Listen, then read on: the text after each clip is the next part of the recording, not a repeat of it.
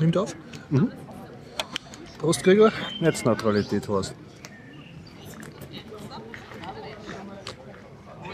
Darauf erwidere ich nur Amtsgeheimnis. okay, und Sie hören den Biertaucher Podcast 212. Ja, korrekt. Wir schreiben den 30. 30. Juni. 2015, befinden uns im Innenhof 3 vom alten AKH, weil im Innenhof 2 zu viele Leute sind.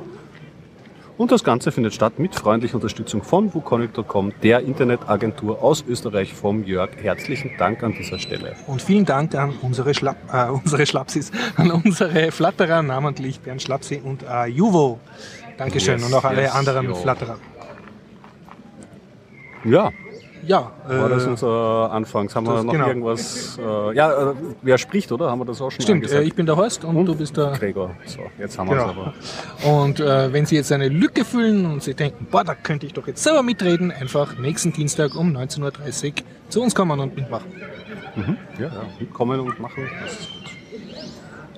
Guti, dann würde ich sagen, worüber wirst du heute reden, Gregor? Puh, ganz zwei kurze Themen. Mm, Naja. Das eine geht darum, ähm, es ist eine Entscheidung gefallen auf EU-Ebene über Netzwerkneutralität und Roaming. Und das zweite, worüber ich reden wollte, weil ich heute im Webstandard darüber gestolpert bin, war eine oder ist eine Indiegogo-Kampagne. Für Rettet Griechenland. Ja. Genau, ja. Passt. Ja, äh, ich habe ein Buch äh, gelesen und einen Film geguckt und sonst so kleinere Tech- und Polit-Meldungen. Gut. Gut, äh, Schneller haben wir irgendwelche Ankündigungen oder Termine, die, die wir sonst vergessen? Ich möchte immer die Termine jetzt nach Ja, ja, ich habe me meistens keine konkreten Termine, außer dass ich so im, im Gewabere sehe, dass jetzt langsam die Sommerkinos anfangen. Genau, bist du schon, äh, warst du schon am Karlsplatz in diesem Ja, hat das schon, eigentlich, ich glaube, Ja, das glaub, kommende das Woche es. hat Also, schon angefangen. Es gibt auf jeden Fall drei Filme, glaube ich, waren ganz interessant bei dem Karlsplatz-Theater. Das ist das Kino unter Sternen, das war vormals im ähm, Augarten, das ist äh, ja, beim Karlsplatz übersi- äh. Und ich habe ja äh, auch E-Mail empfangen von äh, meiner Uni, von der TU Wien. Und die haben eine Kooperation anscheinend mit diesem Kino und jetzt kommen so drei äh, Science-Fiction-Filme. Wow. Äh, werden gebracht. Ein Klassiker, Also Metropolis, ja, ja. Metropolis von Fritz Lang, Mhm. glaube ich, zei zeigen sie Total Recall von Paul Verhoeven, also die gute Version. Yeah. Und den dritten, nein, den muss man sich nachschauen, da fällt mir jetzt nicht ein. Also einfach googeln nach Kino unter Sternen in Wien. Genau. Und weißt du, wie das ist? Ist es mit freiem Eintritt oder muss man da Das, was ist mit, zahlen? das war bisher mit freiem Eintritt, ob das dieses Jahr wieder ist, ich nehme es fast an. Etwas, was Eintritt kostet, was aber auch sehr Ja. nett ist, das immer noch im Augarten ist, nämlich im Augarten Spitz, das ist so U-Bahn-Station Taborstraße, geht man über die Straße und ist drinnen. Das nennt sich, glaube ich, Kino wie noch nie. Ja? Mhm. Und das ist ein reguläres Kino mit regulären Eintritt, ganz Open-Air-Kino, netter ne? Open-Air-Kino mit Gastro. Und da habe ich das Programm jetzt auch schon mal so ein bisschen reingeschaut. Da glaube ich, findet man auch einiges, ja, was man sich anschauen könnte. Aber da werde ich das nächste Mal äh, mehr berichten. Ja.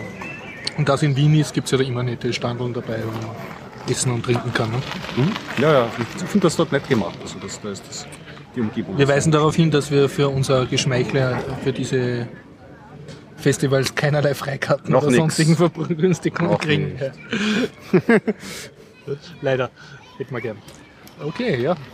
Na dann sprich mal, was erregt dich derzeit politisch? Ja, äh, politisch, also Ja. zwei Sachen. Ja, fangen wir vielleicht mal mit der Netzneutralität äh, und den, den Roaminggebühren an. Da ist nämlich auf EU-Ebene jetzt eine Entscheidung gefallen. Da war, ich habe glaube ich einmal schon berichtet im früheren Podcast darum, das Problem war, dass diese zwei eigentlich getrennten Themen Mhm. ähm, miteinander verknüpft wurden. Netzneutralität und, und Roaming. Roaming. Und jetzt, äh, der Thomas Lohninger hat auf der Republika darüber gesprochen und hat diese Problematik über diese Abhängigkeit dieser beiden Mhm. Ja. Themen ähm, angesprochen. Und leider muss man sagen, ist es genauso gekommen, ähm, Das heißt- wie man sich das im ungünstigsten Fall eigentlich ausmalen kann. Es ist ähm, zwei Kompromisse haben herausgeschaut.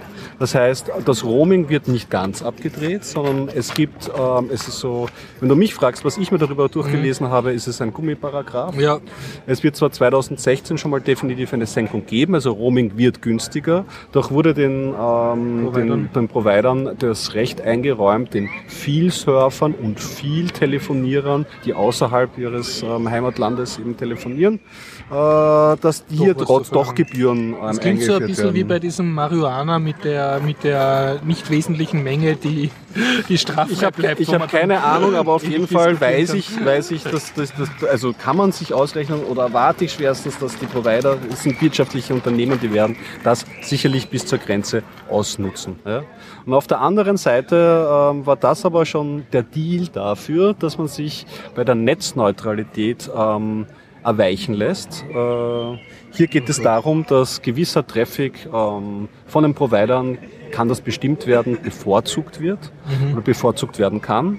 Das gibt es verschiedene Anwendungsfälle. Natürlich die Pro-Argument, die, ähm, ähm, die Leute, die Pro-Argumente hervorbringen, sagen so, ja, Datenpakete wie Ja. ein Not, ähm, Notrufe, Ja, warum ja. die durchs Internet geleitet werden müssen. Das ist Weil mal die, die sind bis jetzt ist die Rettung nicht rechtzeitig hinkommen, weil die Leute so viel Pornos saugen. Ja, Also das ist wirklich äh, ein sehr äh, ein unhaltbares Argument.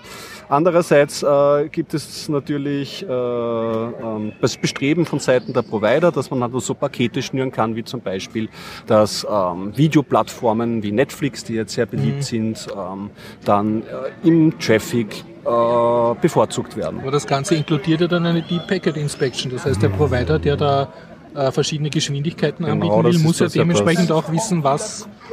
Also da darf er nicht reinschauen, was surfst du, was streamst du, was saugst du. Ja, und das ist ja, wenn einmal die Infrastruktur eingeführt ist, dann Das wird sie auf die eine oder andere Weise benutzt. Noch dazu, wenn diese Rechte sogar eingeräumt werden und im schlechtesten Fall ähm, zahlt der Kunde mehr, beziehungsweise hat dann ein Paket, das eben äh, gewisse kommerzielle Dienste bevorzugt. Auf der Mhm. anderen Seite die Unternehmen, die kleineren Startups haben vielleicht einen Nachteil, weil sie sich Mhm. Nicht nicht, Verträge mit den Providern leisten können, weil es, sicher. es wird ja von hinten rum ja auch kassiert. Es ist ja so, dass die Provider dann, kann man sich schon vorstellen, dann irgendwie ähm, besonders auch bei solchen Diensten abkassieren, damit halt Netflix ruckel, ruckellos Und wenn meine Freunde- Nicht gegen Netflix, aber es ist so das erste Beispiel. das Freunde in Anführungszeichen von der Gesellschaft zur, wie heißt das, Antipiraterie ihr Lobbyistengeld wert sind, dann werden die das halt auch einsetzen dafür, dass dann sehr Services, die nicht erwünscht sind, plötzlich nur noch eine super Drosselgeschwindigkeit kriegen. Ne? Ja, Weil was musst du da zu Pirate ja. Bay surfen, wenn du Man kann sich den Text durchlesen, der ist voller schöner Worte und Wünsche, aber Ja. da fehlt mir wirklich der Optimismus. Na, hoffen wir, dass die Zivilgesellschaft noch aufsteht und ein bisschen was tut. Kunden. Ja, das Ich glaube nicht, dass irgendwas Gutes rauskommt, wenn man als Bürger nicht aktiv ist und einfach nur am Hintern sitzt und denkt, ja, die werden uns schon gut regieren. Ja, ja, auf jeden Fall. Also da muss man aktiv weiter das beobachten und, und jetzt nicht irgendwie die, die, die äh, Hoffnung verlieren, sondern halt äh, weiter dranbleiben am Thema. Ja. Muss ich auch mal schauen. Ja. Es läuft halt auf die Frage raus, wer ist der Souverän? Ne? Wer, wer macht die Gesetze? Die, die das Geld haben oder die, die die Stimmen haben? Und derzeit ist halt das Gewage extrem zu denen, die das Geld haben. Ja, eben, die ganze Europapolitik ist ja zurzeit jetzt nicht nur durch dieses Thema, sondern eigentlich auch durch Griechenland auf der Prüfwaage, wie es eigentlich so selten zuvor gestanden ist. Und äh, wird sich auf jeden Fall in Zukunft ähm, ähm, mehr engagieren müssen. Wer mir positiv aufgefallen ist, der mir schon auf Twitter immer wieder mal positiv aufgefallen ist, ist, ähm, du hast schon mal über ihn berichtet, der Michel Raymond. Ja. Ähm, Und der er ist extrem Europaabgeordneter von den Grünen, Genau. war früher burgenländischer Abgeordneter. Und da muss man sagen, da sind immer wieder Wortmeldungen gekommen und hat auch währenddessen halt berichtet, was im Entscheidungsfindungsprozess los ist. Das, Ja. das fand ich in Ordnung. Da hatte ich endlich wieder mal so äh, gefühlt Kontakt irgendwie in die EU-Politik. Ja, wenn wir schon gerade beim Nörgeln über Politik sind, äh, Bleiben wir dabei. habe mir in der Früh das Morgenjournal vom Ö1 angehört. Alle Achtung bitte, das ist wirklich eine sehr schöne Sendung. Gibt's Kann auch man als Podcast? Genau, kann man sieben Tage nachhören auf der Ö1-Seite oe1.orf.at. Und da haben sie äh, sich dezent lustig gemacht, wie es im öffentlich-rechtlichen Auftrag halt möglich ist, Ja, das auch über das Amtsgeheimnis. Weil, oh Schreck, oh Graus, in Österreich droht das Aus des Amtsgeheimnisses. Und dann müssten die Behörden da das, was sie mit Steuer Geld tun, auch irgendwie öffentlich zugänglich machen. Und was hat die österreichische Gesetzgebung gemacht? Also äh, theoretisch fällt das Amtsgeheimnis vielleicht im Herbst, aber was schon ganz sicher ist, ist, dass extrem viele Ausnahmen sind für Dinge wie Außen- und Innenministerium und alle, die irgendwie landeswichtig sind. Alles, was die öffentliche Ruhe und Ordnung gefährden könnte. Also eh alles. ein wirtschaftlicher Nachteil. Genau. Und ganz besonders äh, wurden die Beamten geschützt vor querulatorischen Anfragen Querulatorische Ja. Anfrage. Das, ist ja dann, weil es gibt anscheinend Bürger in diesem Land, die sich den Spaß daraus machen, Beamte mit querulantischen Anfragen zu nerven. Das ist ja schon fast. Und die würden ja die Republik lahmlegen. Dieser Ausdruck ist schon ein bisschen Ja. fast geht schon ins Kleinkunstige so ein Es, ist Kleinkunst. Ja. Es wäre lustig, wenn es nicht so traurig wäre. Ne? Das Schlimme Nein, ist halt, also- dass da der Obrigkeitsgeist, der halt da jahrhundertelang gewachsen ist, sich auf den Untertanengeist trifft und dementsprechend kommen die Gesetzesformulierungen raus. Ja, Aber alle Achtung an die Ö1-Redaktion, die das wirklich versucht hat, auch ein bisschen ja, aufs Korn zu nehmen. Aber wird wahrscheinlich nicht viel nützen, weil es den Leuten wurscht ist im ja. Endeffekt. Also hier komme ich wieder auf das Vokabelgummi-Paragraph zurück. und Ja. Das wird wahrscheinlich dann. Was braucht man so ein Gesetz, wenn dann nicht klare Richtlinien, wenn dann keine Rechtssicherheit herrscht, wann man diese Auskunft bekommt? Das ist eine, eine lange Bankstrategie halt wieder mal. Ich denke, das ist halt auch irgendwie ein kulturelles Phänomen. Die, die in Das Amerika, in den USA gibt es dieses Freedom of Speech Kultur und so, und da ist das irgendwie wichtig und ein, wie soll ich sagen, ein, ein, ein Teil der Kultur oder des kulturellen Bewusstseins. Und bei uns gibt es das ja nicht. Ne? Und dann ist auch, der, dass du als Bürger ein, ein Recht hast äh, auf Auskunft, das ist jetzt, das, Du meinst, das mir kommt das so vor, als ist das vom Ausland so zu uns gekommen wie Demokratie oder so. Mhm. Oder allgemeines Wahlrecht, was jetzt nicht irgendwas ist, was sich da irgendwelche Revolutionäre erarbeitet hätten, Mhm. sondern was eigentlich für Österreich unnatürlich ist. Und wenn man So der Zeit ihren Lauf lässt, wird dann wieder die Obrigkeit da, die Untertanen runterprügeln. Jetzt sieht so aus. Na gut. Ja, Naja. davor habe ich schon mal eine Berichterstattung darüber gehört und da habe ich mich auch dann schon so innerlich geärgert irgendwie, weil es ist ja schon länger in Vorbereitung, dieses Gesetz, ja. Und jetzt wäre eigentlich, wenn man schon so lange gewusst hat, dass es eh eingeführt werden musste, hätte man das vielleicht von vor dem Sommer das erledigen können, ja. Dann haben sie einen, der aber eh da irgendwie äh, dafür zuständig war oder irgendwie sich dazu geäußert hat, gesagt, na, irgendwie vor dem Sommer werden wir das nicht mehr zusammenbringen, sondern erst im Herbst und dann, ja, ja, wie gesagt, eine ärgerliche Geschichte. Also ich freue mich schon auf die ersten Urteile vom Ver Ver Verwaltungsgerichtshof, was ein Quer eine querulatorische Anfrage ist und was nicht. Yippie-yi-yo. Naja, genug genörgelt. Vielleicht kann man das ja dann umgehen, vielleicht wird sich eine Plattform für solche Anfragen bilden, die Ja. schon so dann mit, äh, mit, äh, mit, mit Empirie sich Mhm. der ganzen nennt und so Guidelines irgendwie dann so machen. Ich stelle mir das vielleicht so vor wie dieses Kündigen Online.at oder so, dass man schon weiß genau die Formulierung, die man Ja. reinschreiben muss. Dass da, aber das muss man sich dann halt wieder selbst erarbeiten. Also, ja. Gut. Ja, Ja, zu was ein bisschen erfreulicherem. Ich habe getrollt. Und ist das zwar, erfreulicher? ja, für mich, ich habe meinen Spaß dran gehabt. Okay. Und zwar habe ich getrollt den Verlag Pakt Publishing, die machen Compu Programmier- und Computerbücher. Mhm. Sind, glaube ich, in den USA beheimatet. Ja. Und dann habe ich noch einen anderen getrollt. Mhm. Verdammt, das habe ich jetzt schon wieder vergessen. Ah, da hast ähm, Aber ich äh, erzähle mal über aufgeschrieben? Krautreporter. Genau, Krautreporter habe ich auch getrollt. Machen wir die Krautreporter zuerst, die mag ich eigentlich und ich habe die ja gecrowdfundet und war jetzt ein Jahr lang glücklicher Abonne Abonnement von denen. Und äh, sind auch ganz ja. nette Geschichten und so. Und äh, was ich sehr schätze, ist, dass sie einmal pro Woche bringen sie auch die Artikel von der ganzen Woche im EPUB-Format heraus. Und was ich sonst auch sehr schätze, sie nehmen mir eigentlich eine, also sie machen eine Dienstleistung, die ich finde eigentlich sehr viel wert ist. Sie tun sozusagen alle Zeitungen und Newsartikel lesen oder zumindest die, was sie am Radar haben und bringen dann jedes Mal in der Früh, kriegst du sozusagen eine E-Mail und da verlinken sie die Story in der FAZ und die Story in der Neuen Zürcher Zeitung und die Story dort und dort. Also Okay, das ein die du Adresseüberschau. Ja, über interessante Artikel und der Journalist hat das und das dort geschrieben und der, also du kriegst sozusagen sehr fundierte Lesetipps quer über den deutschsprachigen Presselandschaft online, was, was ich finde auch schon eine Dienstleistung ist, weil Du, ich habe das nur am Rand beobachtet. Einige sind nicht so zufrieden, weil der Output ihnen zu wenig ist. Aber ich kann das nicht beurteilen. Ich habe das, ich, wie Ja. gesagt, ich habe Krautwort-Reporter nicht konsumiert. Hast du nicht kon- ja, ja. Und sonst, sie haben so diverse eigene Stories oder halt die sie von Journalisten gekauft haben Mhm. und dann veröffentlichen dürfen die und da haben sie halt den Anspruch, dass die mehr hintergründig sind und zum Teil waren es ganz nette Stories, wo man, also die dann mehr Tiefe gehabt haben und länger recherchiert waren und längere Seiten, so nicht so kurz mit. Das ist alles schön und gut, aber jetzt ist mein Abo ab ausgelaufen Mhm. und dann habe ich so E-Mails gekriegt, äh, ja, magst du dein Abo nicht verlängern und bla bla bla und wenn du etwas zu sagen hast, schreib uns direkt dein Chefredakteur so und so. Und Alter, haha. Dann habe ich dem halt geschrieben, ja, ich hätte gern wie bei Linux Voice, dass halt nach einer so und so vielen Monaten die Artikel unter einer Creative Commons Lizenz gestellt werden. Okay, ja, genau, das hast du ja schon. Genau. Weil das mir halt bei Linux Voice auch sehr imponiert, dieses Modell. Das ist nicht sofort Mhm. offen, aber nach dieser Zeit, wo es dann eh praktisch nicht mehr weiterverwendet wird.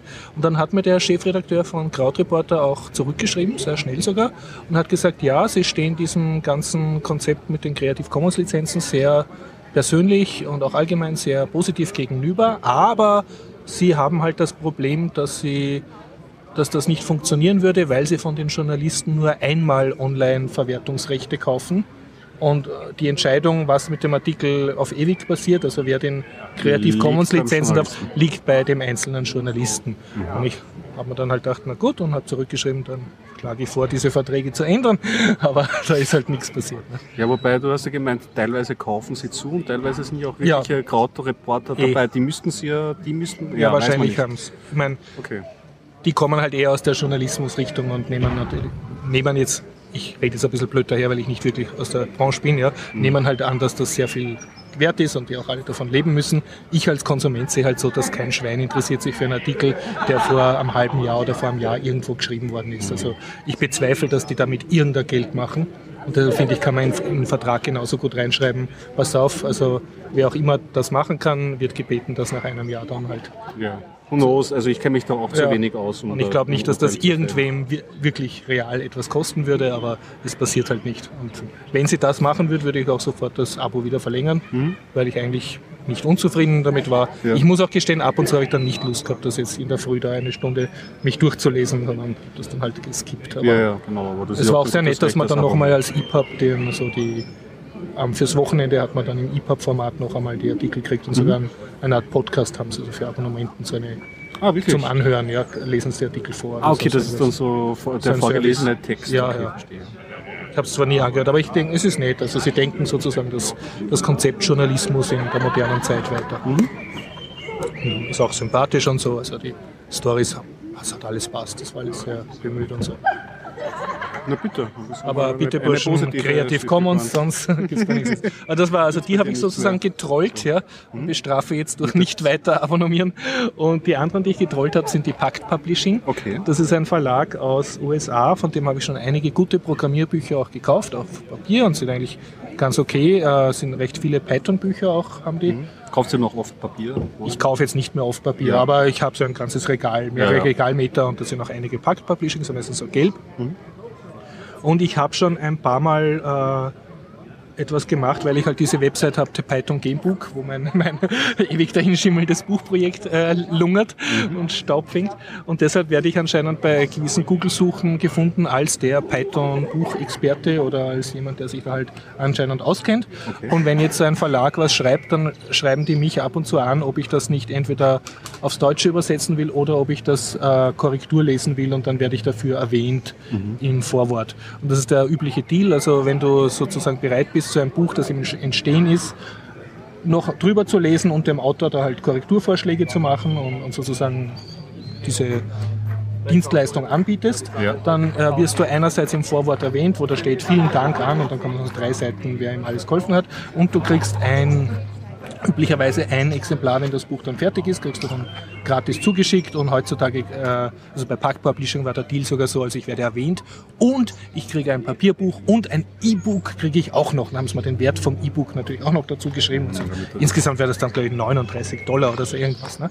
Und da ich mehrmals halt schon das Problem gehabt habe, dass ich dann mit so Autoren dann auch kommuniziert habe und so und alles passt. Und, und dann habe ich gesagt, ja, aber wie schaut's aus mit den Source Code Exempeln, die ihr habt? Und das sind zum Teil wirklich Vierzeiler oder so, also wirklich ganz lächerlich, wo ja auch Grundkonzepte erklärt werden, wie was ist ein If-Else, was ist eine, eine Schleife. Manchmal sind es halt etwas längere Source Code Examples. Und wenn ich dann frage, ja, kann ich das Source Code Exempel so übernehmen für meine eigenen Sachen? Ja, das ist ja Source Code. Und dann haben mir die Autoren sehr oft gesagt, von mir aus gerne, aber mit den Verlagen kannst du darüber nicht reden, weil die stehen am Standpunkt, alles, was im Buch gedruckt ist, ist ihr geistiges Eigentum und nur sie haben da die Rechte. Was einfach lächerlich ist, wenn du von der Softwareseite kommst, weil du weißt, was eine freie Lizenz ist. Und gerade bei, bei Lehrbüchern sind ja diese, diese Source Code Examples so trivial und so grundlegend, dass du ja da eigentlich genieren müsstest, wenn du da irgendwie versuchst, na, das ist jetzt, das ist meins, ich erkläre, was ein If denn ist. Ne? Und aufgrund dieser Erfahrung habe ich, äh, halt wie ich diese E-Mail gekriegt habe von Bug Publishing, habe ich gesagt, ja, ich habe in, bevor wir da weiterreden, ich habe in letzter Zeit schlechte Erfahrungen gemacht. Bitte können Sie mir schreiben, äh, unter welcher Lizenz die Source Code Examples dieses Programmierbuchs liegen werden und ob das GPL ist oder eine vergleichbare Lizenz. Nichts mehr gehört seither. Keine Rückfrage. Und keine Antwort ist eben auch eine Antwort, was ich sehr blöd finde, ne? weil sicher ist das jetzt irgendein überarbeiteter Ferialpraxiskant, der, der weder weiß, was eine Source Code Lizenz ist, noch sonst irgendwas, der halt ja, da aber gesagt wenn hat, man auf sucht dem da Gebiet schon tätig ist, äh, zumindest irgendeine denke, ja. Und, und für mich ist das halt ein Zeichen des Niedergangs der, des ganzen Verlagwesens, also die, die nicht den Schritt schaffen ins Mhm. Internetzeitalter. Also das hatte ich auf jeden Fall, ja. Weil Ja, ich meine, das ist einfach, man kann auch sagen, ja, wir dürfen das nicht oder wir wollen das nicht oder tut uns leid, ich kann Ihnen das nicht geben, das macht unser Jurist, ne? aber man kann auch einfach gar nicht antworten.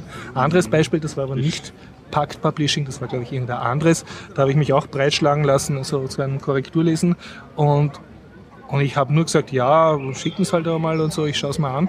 Und dann wurde mir aber nicht der Text geschickt, sondern man hätte ich gleich einmal eine Software installieren sollen, damit ich in so einer Art internen Repository drin bin und gleich mit 15 Datelines und, und das machen und da irgendwas noch unterschreiben und so. Und es war dann so, ich bin mir vorgekommen, hey, Moment einmal, ich krieg dafür einen Bettel, ja, also 15 Euro wertiges Buch, was ich eh nicht brauche, weil ich ja von dem Thema selber was verstehe. Und dafür möchte ich mich jetzt nicht behandeln lassen wie einen Angestellten, dass mich irgendeiner in New York da dreimal am Tag abschasselt, ob ich jetzt da schon die Deadline angehalten habe und wann, wann ich das zu tun gedenke. Weißt Sie du, das, wollten dich projektmanagen. ja, da wollte mich jemand Projektmanager und da habe ich, habe ich mich dann auch und geschrieben, bitte, so, so können wir es mit Ihren eigenen Angestellten umgehen. Ne? Und dann hat irgendein anderer geschrieben, ja, er entschuldigt sich für den Tonfall. Aber mir, mir hat das dann zunehmend weniger Spaß gemacht. Ich habe gedacht, äh, ist- einmal angestellt. ja, ohne irgendeinen Vorteil davon. Und es, ist, es gibt schon so viele äh, wirklich gute äh, Open Source äh, Projekte, wo ich nicht die Zeit finde zum Mitmachen, also wo ich gern was übersetzen hätte, weil die Leute leibend sind und wirklich alles Creative Commons lizenziert wird. Und deshalb sehe ich halt immer weniger ein, dass ich da für etablierte Also lieber in Verlage beherzte Communities. ja, lieber in Communities investieren. investieren, als meine Zeit in sowas investieren, weil im Endeffekt helfe ich davon, dass lauter Leute unnötig sind und die dann hauptberuflich genau die Gesetze lobbyieren und unterstützen, gegen die ich in meiner Freizeit wieder ankämpfen muss. Also so viel zum etablierten Buchservice, den ich damit erfolgreich getrollt habe. Das äh, Troll-Breitseite. Breitseite, ja. Ich muss auch sagen, mein, mein Trollvolumen steigt, seit ich das Null-Grenzkostengesellschaft inhaliert Ja, habe. bist du jetzt- ja, bin jetzt voll. ist ein bisschen yeah. vorantreibend. Ja, schon. Ich meine, geht eh von selber, aber man kann es ein bisschen beschleunigen. Ja, apropos, äh, ja, apropos, ja, klein weiß ich nicht, du, ähm, aber äh, apropos kooperative Gesellschaft, Mhm. Äh, bin ich heute am Vormittag äh, über einen Webstandard-Artikel gestolpert, ähm, in dem es darum ging, dass ein Brite eine Indiegogo ähm, äh, Crowdfunding-Kampagne Wir retten Griechenland. hat. Genau, Greek Bailout. ja. Und was war mit das Ziel? 16 1,6 Milliarden? Euro Ah, Milliarden, okay. für, das ist genau der Betrag, Ja. Mhm. der jetzt an Kreditrate jetzt fällig wäre eben und Zeit ist, Zeitspanne ist eine Woche. Mhm. Und ja, ich habe das durchgelesen und habe gedacht, ah, also vor zwei Wochen habe Mhm. ich das noch so irgendwie in meinem Freundeskreis einfach so erwähnt und habe mir Jetzt gedacht, macht's okay, wirklich wer, ja. Und jetzt, mal, und jetzt setzt sich wirklich wer hin. Ja, und das Man natürlich muss ist dazu sagen, das ist eine Fixed-Kampagne, das heißt, man kriegt sein Geld zurück, wenn der Betrag nicht zusammenkommt. das heißt genau richtig. Das Und- Risiko ist also sehr gering eigentlich. Und da das hat mich, also so auf Vernunftsebene habe ich mir gedacht, gut, das wird sich jetzt, also das, Ja, jetzt man- das kann sich nicht Ja, ausgehen. aber? Aber auf einer emotionalen Ebene habe ich mir gedacht, na, endlich äh, zumindest ein Kanal, wo man etwas Man setzt ein Zeichen, ja? kann. Genau. Ich will, dass Griechenland Also ein Teil hab, vom... ich, genau. Also ohne, dass ich, dass ich, dass ich Hoffnungen, Ja. große Hoffnungen dafür schüre. drei habe ich- Euro ge- 10 Euro habe ich da 10 Euro, hey, was kriegst du da für einen Berg? Ein, Ich habe den Berg Flaggi? ausgelassen, Also, aber okay. der Berg war, glaube ich, wäre bei 10 Euro, glaube ich, eine Flasche Uso gewesen. Wow, so. immerhin, ne? ja, doch. Aber das, äh, da- das, das habe ich dann ähm, ausgekreuzt sozusagen. Ich frage mich eh, wie es diese ganzen Bergs dann wirklich verschicken wollen, weil, also wenn sie es schaffen, Ja, ob die das auch wirklich schon eingerechnet haben. das, das glaube ich nicht. Aber man, man, hat, man kann ja auch sehen, wie viele Leute das angekreuzt haben, Perk haben zu wollen. Und das, waren immer von, das Verhältnis war immer sehr gering von den Leuten, die Also die meisten sehen das als politisches ja, ja, Statement. Mhm. ich, ich hoffe auch, ich meine, wenn da eine Woche ist, wenn das irgendwie erfolgreich, ich meine, das wäre ja schon eine positive Hoffnung, Ja. die ich sehe. Aber auch mit negativen, dass sie sich nicht DDoSen dadurch. Ich habe jetzt gerade Ja. vorhin versucht draufzuschauen, aber sie nicht mehr erreichbar, aber vielleicht liegt das auch an meinem krakeligen Internet. Auf jeden Fall hat mir das irgendwie äh, mich äh, über den Nachmittag getröstet, weil irgendwie verfolge ich Cool, ja. Griechenland jetzt schon täglich Ja, ja. durch die Nachrichten und lese da eigentlich stündlich irgendwie so die, die neuesten Nachrichten. Und da kann man wenigstens zuschauen, wenn man so alle 10 Minuten auf Refresh gibt, dass immer wieder neue Mhm. wieder Leute was, anzählen ja. und das ein bisschen sie, die anzustellen. Man, man ist, glaube ich, schon mit 3 Euro dabei bei der Ja, Kampagne. Ja, ne? Also mit 3 Euro kann man jetzt Griechenland, aber wie ist denn das, selbst wenn da jetzt das zusammenkommen wäre, hätten sie ja nur die nächste Kreditrate zahlen. Das wird dann sofort es wieder neu nur kommen. Luft, Ja. genau. Also Aber es wäre mal ein Statement, ne? Das wäre es ja. Irgendwie so auch in Griechen Zeichen setzen. Ich glaube, du hast mich überzeugt. Ich werde halt auch noch für 3 Euro da Wenn sie wieder erreichbar ist, Ja, die ja. Seite dann. Achso, warte. Warum Indiegogo müsste erreichbar sein? Na, jetzt am Abend habe ich Ach so, jetzt kurz, wo ich her wollte ich noch drauf schauen, auf, bei, wie- bei wie viel es steht. Mhm. Und, ja, fand ich gut. Ich muss sagen, Schau mal nach. je mehr Bier ich trinke, desto weniger kann ich mir meine eigenen Themen merken. Warte, Kannst du das ausblenden? Aha, okay. Da haben wir So. Ja, ich habe einen Film und ein Buch. Ja, ist ja beides gut. Und ah ja, eins Schönes habe ich noch, eine kleine Techie-Meldung. Mhm. Und zwar Code Combat. Okay. Und auch noch Code Wars. Aber ich glaube, über Code Wars habe ich schon einmal geredet in den letzten Podcasts. Äh, Code Wars ist so eine Seite, wo man mehrere Computersprachen trainieren kann. Und zwar ähnlich vom Hop seinem äh, Python User Group Dojo. Dojo. Ja, also praktisch ein Coding Dojo in einem Web-Formular. Man kriegt ein kleines Kata. Das ist so ein Programmierproblemchen. Ja. Und dann kannst du in einer Sprache deiner Wahl, zum Beispiel Python, dieses Problem lösen und musst aber auch selber unten Tests dazu schreiben und diese Tests werden dann gecheckt mit vorgegebenen also Daten, ob dein Programm jetzt, wenn sie diese Tests durchlaufen lässt, eben das erwünschte Resultat bringt. Und dann ist das Schöne, wenn man das dann geschafft hat, die ersten Katas sind sehr leicht, dann steigt man halt auf und kriegt so einen Gürtel und wird halt so der Ober- Ober-Ninja. So wie es modern ist, so mit kleinen Symbolen auch, oder? Nein, es ist nicht sehr gamificated. Okay. Also du, du steigst halt im Rang. Mhm, ja. Und äh, was aber schön ist, du siehst dann also deine eigene Lösung und sobald du das geschafft hast, siehst du, was alle anderen programmiert haben und kannst also die Lösungen von anderen Vergleichen. durchscrollen. Und das ist ja das Schöne, dass zu einem Programmierproblem erfinden zehn Programmierer immer elf Lösungen. Also es gibt dann immer sehr viele Lösungen, auf die man eigentlich nicht kommt und dann wundert man sich, aha, ja, so geht's auch und dann kann man diese Lösungen dann noch ranken und kommentieren und so und rauf und runter voten und gibt sogar so ein, irgendein, also es gibt einen Votepunkt halt, dass die nach oben steigt, was die effizienteste ist, und eine andere, ich weiß nicht, das heißt irgendwie stylish oder so, oder impressive. Also dass sie zwar nicht die, die beste ist, aber Ja. eine elegante sozusagen, kann man das sozusagen noch extra Bonuspunkte vergeben. Und das ist zum Teil recht lustig. Ja, und das Code Combat ist dann auch, ist das derselbe Code? Nein, nein, das ist was anderes. Okay, zwei, zwei verschiedene Seiten. Das war das Code Wars, also Okay, ja, genau. Das, das war Code-Kriege. so von dem, okay, ja. Ja. Das Und, und das ist halt mehr seriös. Also wie soll ich sagen, das sind so klassische Programmierprobleme, die man Mhm. jetzt als Hausübung kriegt in einem Computer Science 1 Okay. Uni oder HTL Mhm. Seminar. Also ist auch ganz gut als Hausübung Trainer oder Also du empfiehlst das zum Anfangen? ja, ich, ich habe es auch mit ein paar. Schülern von mir probiert, wobei denen wurde das dann zu schwer, weil zum Teil die Beschreibung halt sehr, der Probleme sehr knapp und in Englisch ist und und es hat natürlich die, die üblichen Sachen, also oft ist dann so, hast du das Gefühl, dieses Problem lässt sich so lösen aufgrund der Beschreibung, aber der hat was anderes damit gemeint, ist halt ein allgemeines Problem. Und, Ja. und was ein bisschen schlecht gelöst ist, zumindest wenn du das unter Python programmierst, ist, dass nicht genau erklärt wird, wie du dir den, die Assert, also die Testfunktion selber schreiben musst. Ab und zu ist sie dabei, ab und zu nicht. Und dann musst halt schauen, also es gibt ein Assert is equal Befehl, also wo man sagt, ich schreibe eine Funktion und dann nehme ich an, dass diese Funktion mit dem und den Werten dieses und dieses Resultat bringt. Und das, von dem kriegst du dann die Fehlermeldung, ob das funktioniert hat oder nicht. Ist halt nicht so aussagekräftig, wie wenn es das zu Hause am Compiler probierst, aber das Schöne ist, du musst nichts installieren, du brauchst nur einen Webbrowser und das, du kannst jetzt, wenn du in einer Sprache fit bist, kannst du sagen, aha, jetzt lerne ich, was weiß ich, JavaScript oder was anderes und dann tust du die gleichen Katas sozusagen in der anderen Sprache Schön, ja. nochmal programmieren und schaust sie da an, kannst auch selber Katas, glaube ich, einreichen und so. Also es ist, es ist relativ cool und die Webseite hat keine Werbung und ich weiß nicht, wie es open sourceig ist, aber auf jeden Fall schreiben sie, doch, ich weiß sogar, es steht nämlich irgendwas sogar dabei, dass jeder Code äh, GPL ist. Also das ist einmal ein gutes Statement. Ja. Und das andere, was ich jetzt witzigerweise erst durch Reddit gestern entdeckt habe, aber was ich schon sehr empfehlen kann, weil das, ich habe es heute mit zwei Schülern probiert, die sind sehr drauf abgefahren, das nennt sich Code Combat. Und Code Combat ist eine Webseite mit wirklich voller Gamification. Okay, also hier hat man dann diese... Da hast du, ja, und zwar wirklich, und, und wirklich lieb gemacht. Äh, Es ist in CoffeeScript äh, programmiert, was so ein JavaScript-Dialekt ist. Es ist Open Source, also es steht der Code auf GitHub und auch die, der Content, also alle Grafiken und so sind Creative Commons lizenziert, was ich sehr hoch anrechne. Aber sie haben so eine Art Businessmodell dahinter, also sie versuchen auch Geld damit einzutreiben. Also sie versuchen so ein das? Ökosystem. Ich erzähl's gleich, also nur zuerst, was siehst du? Du siehst eine Webseite und da ist der rechtes Viertel ist eben so der typische Texteditor, wo du ein paar Befehle schreiben kannst. Ja.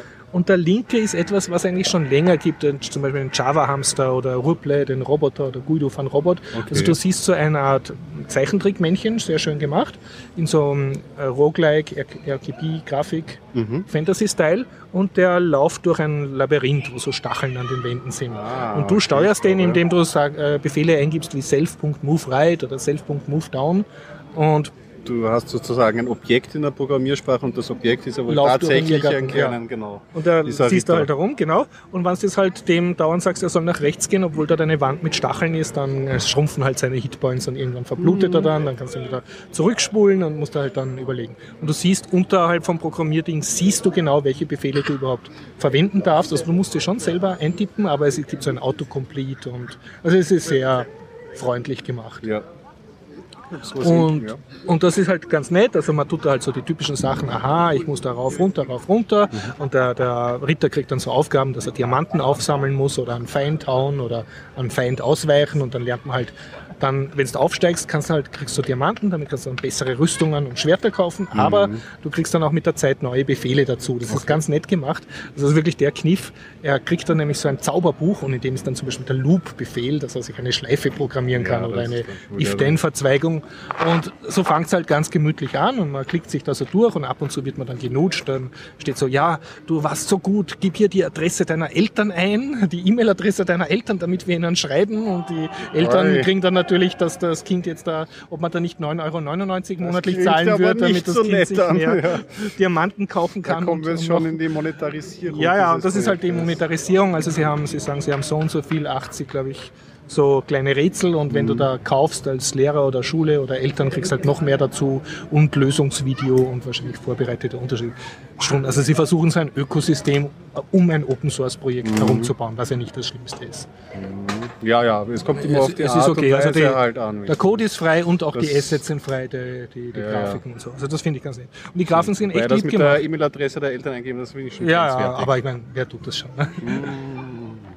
Und ja, und ähm, das Schöne ist, also ich habe jetzt mich durch den ersten Level komplett durchgespielt. Am Anfang ist halt ein bisschen trivial. Also speziell wenn man programmieren kann, ist es jetzt nicht so aufregend am Anfang, aber man macht's, weil es halt lieb gemacht ist und dann kommt so diese Gamification, dass dann so die Diamanten raufgezählt werden und die Punkte und mit dem Punkt kannst du wieder bessere Rüstungen kaufen, dass du mehr aushältst von Also den bösen Gegnern. Und es wird dann ein bisschen besser, weil dann kriegst du auch so, so Waffen, mit denen du so Zäune bauen kannst oder Feuerfallen Mhm. und musst die Feinde so benennen. Also es werden sozusagen Gegner in Variablen gesetzt, die, die kannst du dann angreifen. Mhm. Und äh, das Schöne ist, dass jetzt sozusagen nicht nur die Coding-Schwierigkeit steigt, sondern es steigt gleichzeitig auch die Spielschwierigkeit in den höheren Levels. Und zwar so in Richtung Geschicklichkeitsspiel, so Sobokan, äh, Rätsel.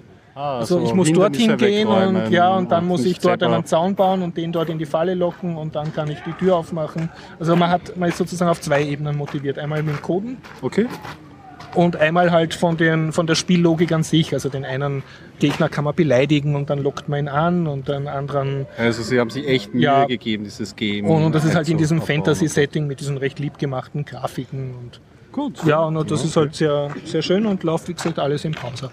Und auch über mehrere Sprachen, also ich habe gesagt Python, JavaScript und noch ein paar kannst du aus- aussuchen. Und das Ganze auf GitHub auch zu finden, wo man halt auch eigene Challenges dann hinprogrammieren könnte, wenn man wollte. Alles klar. Also auf GitHub ist auch der Webseiten-Source also Alles, ja. Alles. Ja. Das ist- Also theoretisch könntest du dir auch, äh, das habe ich mir bis jetzt noch nicht so überlegt, theoretisch könntest du dir das ja forken, das ganze Projekt, und dann halt deine eigene Werbung da einbauen oder dein eigenes Ök äh, Ökosystem Eltern. Ganze mit. Fiction. ja, nein, halt deinen eigenen Service Ja, versuchen damit natürlich, zu äh, bewerben. Also, das, ja. also ich, ich finde, es ist auch fair, fair gemacht.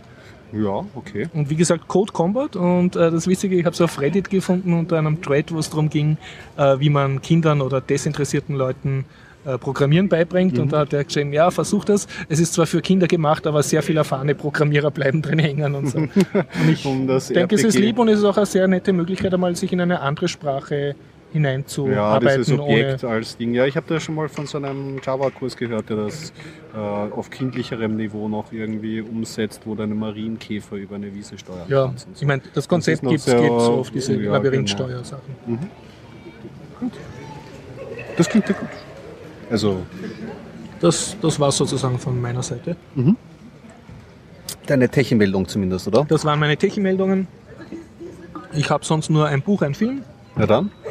Und achso, du hast keins Na, ich bin ready. Ich Wenn du willst, das wird noch- gekommen. zum Thema passen. Ich habe auf Reddit gepostet zum Thema, da hat einer gefragt, was meine Erfahrungen sind zum Thema Mädchenprogrammieren beibringen, ob das anders ist als Burschen Okay. beibringen. Soll ich mich darüber äußern? Oder? Wie du willst, ja, was hast du gesagt? Schieß mal los. Na, weil ich jetzt mehrmals in Schulen war und halt da gemischte Klassen sozusagen unterrichtet habe. Ich habe nur geschrieben dann, ähm, was mir aufgefallen ist, ist, dass äh, Mädchen eigentlich oft mehr Disziplin haben und eher das machen, was der Lehrer will. Also auch dann an Also Task konzentrierter. Äh, konzentrierter arbeiten, disziplinierter, auch ein bisschen mehr, wie soll man sagen, Durchhaltevermögen haben und sozusagen braver sind, wenn man das so sagt. Und bei Burschen habe ich dafür eher entdeckt, dass also nicht bei allen Burschen, aber bei denen, die begeisterbar sind, dass sie eher sich selber helfen, eher mit einer Situation zurechtkommen, wo sie nicht weiter wissen, also dann ausprobieren Hm. und eher explorativ und neugierig sind und dadurch halt motivierter. Das war sozusagen mein Hm. Zwei Cent geschlechterspezifische... kann man auf Reddit nachlesen. kann man auf Reddit nachlesen. Ja, genau. Was für, was für ein Film hast du uns Genau, mitgebracht? Film äh, nicht mitgebracht, nur geguckt. Äh, 2008 von David Wayne, Role Models. Okay. Und habe ich irgendwie nicht mitgekriegt, dass der im Kino war und jetzt halt nachträglich geguckt und sehr lieb, ja. Äh, soll ich? Ja, oder? Also ähm, David Wayne, der, der hat so eine Webserie gehabt, so eine kleine YouTube-Serie. Mhm. Und darüber bin ich draufgekommen. Und worum geht's bei Role Models? Da hat er Regie geführt und es ist halt so ein ja, viel gut Film äh, von zwei so Typen, die, die für Energy Drinks Hersteller arbeiten und halt eher leicht radioaktiven Energy Drinks in Schulen da so anpreisen. Und der eine ist halt so der nicht sehr erwachsen, der ist also der Frauenheld und so eigentlich ein großes Kind und schaut aber gut aus. Und der andere ist eher so miespetrig und schlecht drauf und wird dann dementsprechend von seiner Freundin wird er versetzt und Schluss gemacht. Und dann äh, weißt du, weil es im Zuge dieses Energy Drink Ding fahren sie ein Auto an die Wand und müssen es Community, Community Service leisten oder sie werden bedroht mit Gefängnisstrafe. Und der Community Service ist dann in so einer Institution, wo so ein Erwachsener sich mit einem Kind aus einem schwierigen Verhältnissen halt Zeit verbringen muss. Okay. Das sind eben die Role Models. Und ja, und da tun's halt und der eine kriegt einen sehr bösen kleinen schwarzen Bub, der schon sehr sexuell aufgeklärt daherredet und so. Und mit dem versteht er sich dann aber eh ganz gut, weil, weil er selber auch nicht so viel anders tickt. Ne? Und Ja. dann unterhalten sie sich halt über Frauen und sexistische Lieder und so. Und der andere, der Missbetrige, der kriegt so einen Nerd. Und der Nerd ist nicht Computer-Nerd, sondern der ist so Live-Action-Roleplaying-Nerds. Ah, und das ist halt ein dankbares Thema für, für Filme, weil man dann halt diese ganzen sich mit Schaumgummischwertern letztens ja Freaks genau, sieht. Peter ja. Dinklage da ja Genau, dieser Knights of Baddestone, Genau, daran hat es mich auch sehr erinnert. Und wobei ich aber nehm, annehme, dass der älter ist, der Role Models. Mhm. Und ja, und, und dann gibt es halt auch so eine Liebes- und Intrige und, und sonstige Story, die aber hauptsächlich in dieser Welt der seltsamen Freaks von diesem Live-Action-Roleplaying also, Welt spielt. Das wird dort, okay. Ja, und das siehst du dann halt da, wie sie sich hauen und das halt ernst nehmen. Und, und auch das, dieser Nerd, also dieser eine, den der betreuen muss, lebt halt eher in dieser Live-Action-Roleplaying-Welt als in der echten Welt. Der kommt halt nicht so zurecht und, und das wird halt schön herausgearbeitet. Für ihn ist halt das die echte Welt, die ihm wichtig ist, wo, ihm, wo er seine Beziehungen pflegt und wo er auflebt und woanders ist er halt so der totale Außenseiter. Und Ja. Also Und wie, war es eine gute, also eine Empfehlung, diese Komödie? Ja, es, oder ist, meinst du? komm, es ist halbwegs lustig und es ist Ja. nett und viel gut und so. Und Okay. Wo kommt der? Ist es ein amerikanischer Film? Amerikanischer Film, ja. Okay. Also ich, ich vermute, er ist bei uns gar nicht im Kino gelaufen oder so kurz, dass ich es total nicht Ja, mitgekriegt also habe. eine kleinere Produktion. Aber sonst, wer, wer. Night, Night of Baddestom äh, will, mag, also der wird auch den Film, glaube ich, mögen. Mhm, Ich weiß gar nicht aus welchem Jahr, aber der wird wahrscheinlich von der 2008 hast du geschrieben, ja, glaube ich auch, dass der Night of Baddestom der- war jetzt erst vor kurzem. die war beim letzten Slash-Film haben sie Ja. gebracht. Also kürzerem zumindest. Kürzer als 2008. Sonst hätte ich noch ein Buch, wenn du Ja, nichts mehr hast. rein, du ja, hast nichts mehr. Ja, ähm, das Buch heißt Blue Latitudes. Okay. Äh, Autor bitte auf den Shownotes nachlesen. Und das ist ein bisschen älter jetzt schon. Und es geht um einen Wissenschaftler oder Journalisten, der sich sehr für äh, James Cook, also Captain Cook, interessiert, dem Entdecker von Australien. Und er versucht, äh, dem seine Reisen nachzufahren mit einem Freund. Und er, was ihn im Wesentlichen interessiert, äh, der Cook war ja kein Kriegsheld, sondern Navigator und hat halt ähm, ja, sehr, sehr große äh, nautische Leistungen vollbracht in 1700 irgendwas. Äh, Neuseeland umrundet und, und, und sehr viele Inseln zum ersten Mal entdeckt oder für die Sü und, und auch sehr guter Kartograf, also äh, Alaska vermessen und so. Und, und er hat sich sagen, selber die Mission gebaut, er und ein australischer Kumpel äh, besuchen halt die Plätze, wo Cook war und schauen, was ist da von ihm übrig geblieben. Wie tun die Einwohner, die jetzt dort leben, über ihn denken, errichten die ihm Denkmäler, wie es in England. Äh, Gibt es da noch irgendwelche Kirchen oder Gebäude, kann man sozusagen das sehen, wo er war, und obwohl das jetzt das über ist ein- 200 Jahre her ist. Also es ist eine Art äh, Reisebericht. Reisebericht, kann man eigentlich am besten sagen. Und Wobei nicht fiktional, oder? Nein, nein, das er, alle, er macht diese Reisen echt und er zitiert auch sehr seitenlang immer vom Original-Logbuch von Captain Cook oder schreibt darüber, aber halt aus heutiger Sicht. Also was mit dem und den Einwohnern dann, Ureinwohnern dann passiert ist und dann geht er halt hin und fragt die und findet dort irgendwelche Leute, die halt mit irgendwelchen Stammesältesten noch gelebt haben und so. Ja, am Anfang haben wir gedacht, naja, das wird eher so trocken sein oder eher so ein, ein Sachbuch, aber es ist ganz lustig und es ist auch ein ganz netter, netter Ansatz. Also, dass er sozusagen in der Jetztzeit versucht, auf den Spuren von dem zu wandeln. Also, man erfährt sozusagen, wie es damals war und auch sehr interessant, wie es jetzt ist. Und er trifft dann natürlich immer wieder sehr schrullige Leute, die halt so geschichtsbaff sind oder so kleine Museen betreiben oder einfach nur dort leben und, und zum Teil erzählt er dann von denen ein bisschen die Lebensgeschichte Ja. oder die Umstände eines Orts und auch geschichtlich sehr viel. Jetzt habe ich zum Beispiel gerade gelesen über die Aleuten, also diese Inselkette zwischen Alaska und Russland. Und äh, was ich nicht gewusst habe, da waren einige Inseln von den Japanern besetzt. Also es war eigentlich der einzige äh, Ort die, vom USA, der in Feindeshand war seit dem Krieg von 1812. Und das kommt aber in den Geschichtsbüchern nicht viel vor. Und da wurde aber gekämpft und so. Und, Also man erfährt sehr, sehr blutig darüber. sogar. Schön. Ja. Und ja, nett, nettes Sachbuch. Also gefällt, es ist ja ein eigentlich bisschen ein lustig dankbares äh, äh, Thema, oder? So Segler Ja. mit Ja, Einfügung der genau, alten Fakten ja. und so. Das Also ist Segler, fremde Kulturen, Ja, was genau. passiert mit Ureinwohnern, die in Kontakt treten mit Weißen, Mhm. welche Krankheiten breiten sich dann aus, wie denken die Südseevölker untereinander über sich, wer hat damals wen als Kannibalen also den Kochtopf gesteckt oder und, und, und, und auch ähm, ja, in Alaska tut er dann halt in irgendwelchen Fischerkneipen da rumhängen und, und, und dann nimmt halt immer sein Freund mit, der eher so eine nicht wissenschaftliche Perspektive hat, der halt mehr so, dem es mehr um Saufen geht und so und dann halt da seinen Kommentar abgibt. Ja, Es klingt nach ganz einer, einer Mischung, ja. Ja, nette Mischung, ja. Blue Latitude. Blue Latitude. Sehr gut. Ja, also puh, ich bin. Ich habe auch nichts mehr. Genau, dann würde ich sagen, langsam aber doch. Eine Verabschiedung. Eine Verabschiedung, ja. Also noch was anzugehen, aber du hast die Termine Naja, ja eh ich habe nur noch genannt, was zum Trinken. oder? Ja, auch nicht schlecht. Oi, was ist das? Ja, äh, ich würde sagen, das machen wir nach dem Podcast auf. Das ist Okay. ein Hanfbier aus dem, äh, aus dem Karmelitermarkt. Das ist Unfiltriert und nicht pasteurisiert. einer kleinen Brauerei in der Nähe vom Ötscher. Erzbräu. Wow. Ja, dann, ja, dann werden wir uns gleich dran. Also, Okay, viel Spaß. Tschüss, ja. Wenn Woche. nächstes Mal auch so gute Sachen haben wollt, einfach physikalisch herkommen. Bis dann. Ciao. Okay, ciao.